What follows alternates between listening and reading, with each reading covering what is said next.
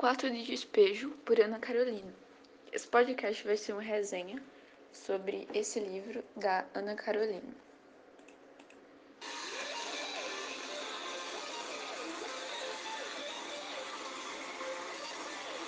Então, eu sou a Emily Victoria e esse podcast está sendo roteirizado por mim e também narrado pela Tamara.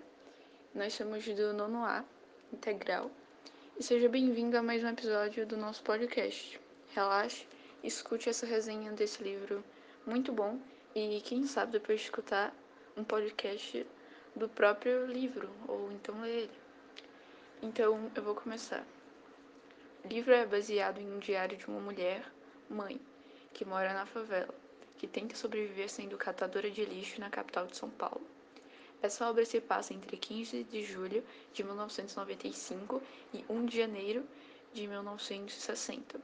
No que muitos veem como apenas lixo, entulho, sobras, Ana Carolina enxerga como uma forma de mantê-la viva, ela e seus filhos. O livro é marcado com as datas, igual no diário. A dificuldade de ser mãe solteira é descrita em algumas passagens, por exemplo, nessa datada 15 de julho de 1995 abre aspas. Aniversário de minha filha Vera Eunice. Pretendia comprar, comprar um par de sapatos para ela, mas o custo dos gêneros alimentícios nos impede a realização dos nossos desejos. Atualmente somos escravos do custo de vida. Eu achei um par de sapatos no lixo, lavei e remendei para ela calçar. Fecha aspas. Especificadamente, a Carolina é mãe solteira e cuida de três filhos, sozinha. Como seu emprego de catadora de lixo não a ajuda muito, ela acabou fazendo uns bicos de tarefas de casa na casa de outras pessoas, como lavandeira.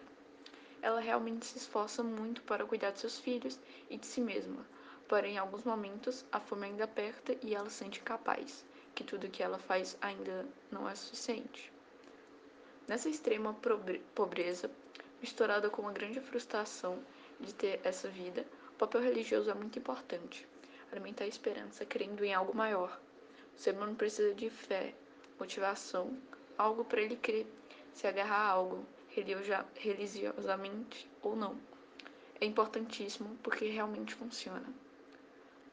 Ela deixa em algumas passagens também a importância da fé para essa mulher. Abre aspas. Eu estava indisposta.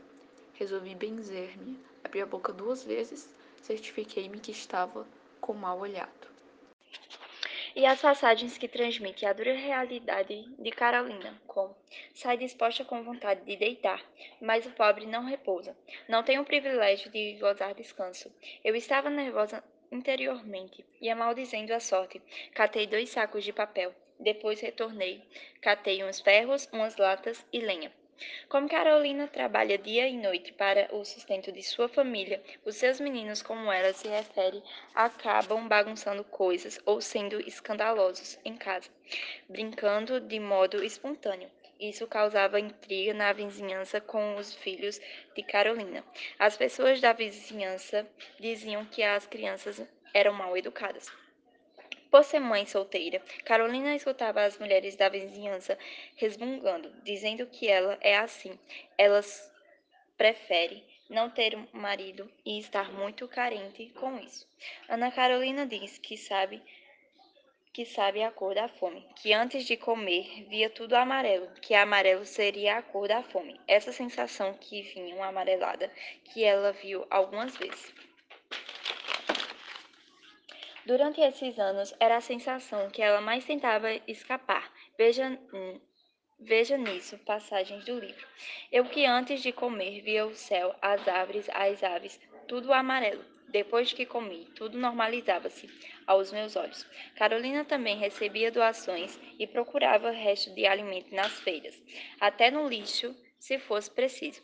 Pior que as que a fome dela. Ela ela diz que se a fome de seus filhos vê-los passando fome e assim tentando escapar da violência, da fome, da miséria e das dificuldades de ser uma moradora de favela, que se constrói esse relato de Ana Carolina. Essa história é bastante comovente, você irá gostar mais ainda dela quando a ler.